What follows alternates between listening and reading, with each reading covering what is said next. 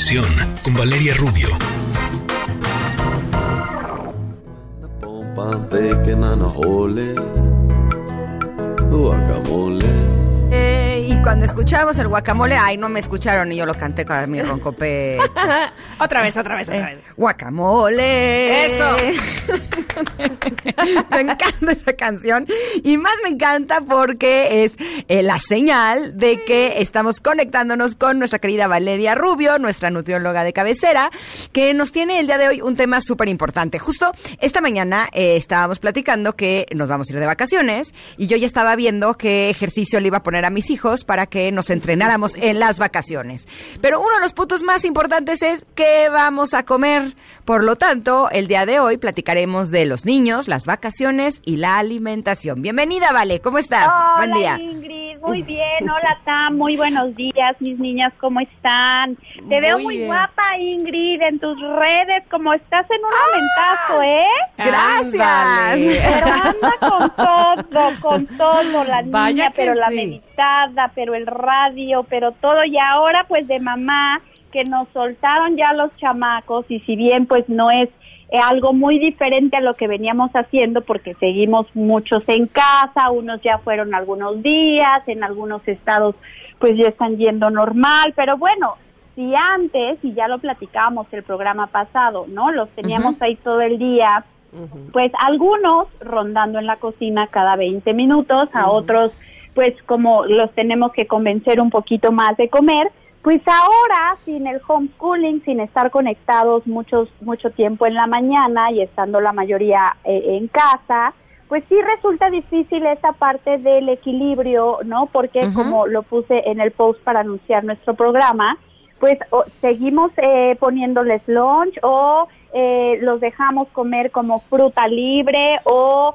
que coman a cada rato. Ahora pues nos va la dinámica de la casa cambia porque generalmente pues nos despertamos un poquito más tarde. Mi recomendación es que si los niños se despiertan más temprano que nosotras, sí tenerles a la mano como algo para empezar el día, ¿no? Como para que no se avienten el desayuno familiar ya muy tarde, pero sí tenerles, por ejemplo, a la mano un poquito de yogurt, unas Fruta, frutitas picadas ya eh, listas en el refri, un poquito de avena preparada con alguna bebida eh, que la diluya y un poquito de nueces o almendras, pero sí tenerles muy temprano para los muy madru- madrugadores, eh, algo listo para que no se esperen hasta la hora del desayuno familiar, que sí puede ser que pasen muchas horas sin comer. Y hay que recordar que hay estudios que han encontrado que en niños y en adolescentes también se suben los niveles de colesterol y cuando el ayuno es prolongado, una de las consecuencias de que no desayunen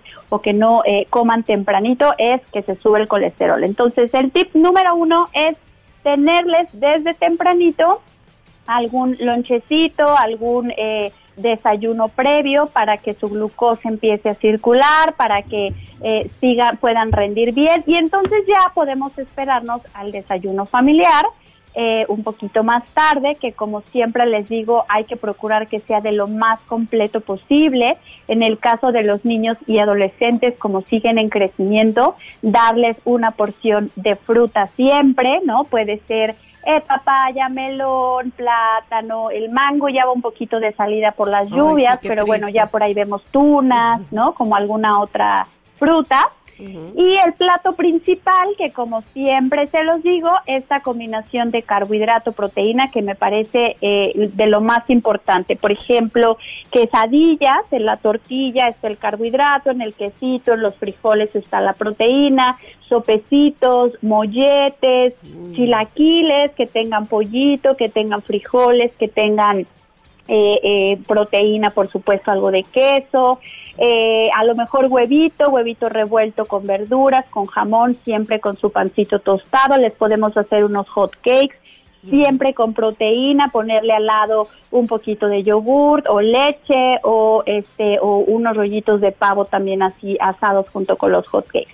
Entonces ese es como el desayuno, digamos, principal y sí estar eh, muy conscientes de que esta moda que trajimos en la pandemia de estar comiendo cada ratito no es algo bueno. O sea, como si parte de la educación eh, a los niños, así como les enseñamos a ir a la escuela y las matemáticas, creo que la nutrición es algo importantísimo y hay que hacerles entender que la comida tiene también ciertos horarios, o sea, desayuno principal y a las dos, tres horas eh, podemos darles otra colación que lo práctico sería tener frutas, tener semillitas, nueces, almendras, cacahuates, a lo mejor alegrías, estos de amaranto que en México son súper populares, palomitas, esta colación la podemos repetir también en la tarde, o un smoothie con leche y alguna fruta, eh, fruta con amaranto, eh, quinoa, tapioca, todos esos eh, los que tenemos tiempo de hacerles algo así como más rico,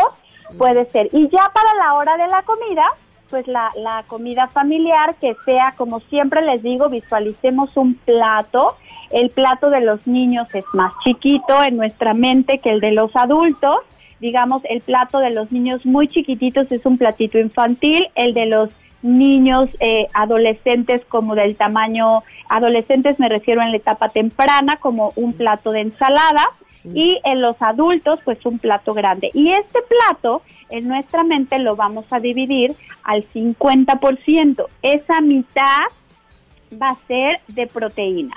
Pollo, carne, pescado, mariscos, queso, frijoles, garbanzos, eh, lentejas. Y de la otra mitad, el otro 50% en nuestra mente lo vamos a dividir en dos, en donde una porción va a ser carbohidratos, ya sea eh, eh, arroz, pasta, papa, eh, tortillas, sopecitos, bolillo, y el otro 25% que queda verduras. Las verduras en los niños, en los adolescentes que no son mucho de verduras, la podemos mezclar en una pasta, la podemos mezclar en el picadillo, la podemos mezclar en un espagueti boloñesa y en la boloñesa le ponemos zanahoria rallada, por ejemplo, como tratar de incluir los tres grupos de alimentos con su porción del tamaño del dedo gordo de su manita de grasa, ya sea aguacate, aceite de olivo, nueces, almendras. ¿Cómo ven, chicas? ¿Cómo vamos? Porque me sigo como hilo de Sí, porque tú eres una, tú tienes este ese don de, de, la palabra y como que eres maestra. Yo estoy aquí apuntando este todo lo que estás diciendo como si fueras mi profesora. Oye, Exacto, aquí vamos a sacar el pizarrón y los plumones. Iba a haber examen, ¿cómo Pero me surge eh, la duda desde que hablamos de, desde que dijiste de lo del colesterol en los niños, porque evidentemente aquí donde yo vivo, pues eh, comemos muchos mariscos y los niños también. Entonces, ¿qué onda con el camarón, con los camarones? Además es verano, a lo mejor este, algunos que, eh, pues no sé, se, se, atrevan a salir a alguna playa y, y, finalmente comer los productos del mar. ¿Qué pasa con eso? Fíjate qué interesante, Tan, porque generalmente estas pláticas, pues como que las enfocamos más quizás hacia la alimentación del centro del país, ¿no? Pero no se escuchan en la costa, no se escuchan en el norte, donde comen más carne. En el caso tuyo tan particular de toda la gente que tiene como este hábito de mariscos y pescados, fíjense que hay un estudio bien interesante que se hizo en los mariscos mexicanos, donde decía que los mariscos, eh, eh, por el tipo de agua, de plantas y demás que se eh, dan en nuestra región, no son tan altos en colesterol, es decir, podemos consumir. El pescado no tenemos problema alguno. Pescado puede haber mañana, tarde y noche. Tenemos tilapia, que es la mojarra, salmón. A mí no me fascinan los pescados que vienen de China, que, que muchos los venden en los supermercados eh, bajo el nombre de Blanco del Nilo, nada más ah, si, es, si se puede ver el origen estaría padrísimo. Eh, sí han habido algunos eh, estudios en donde se ha visto que este tipo de pescados que traen de allá no son del todo de buena calidad. Desde luego el pescado mexicano es extraordinario. Tenemos productores aquí de, de pescado muy buenos, el salmón.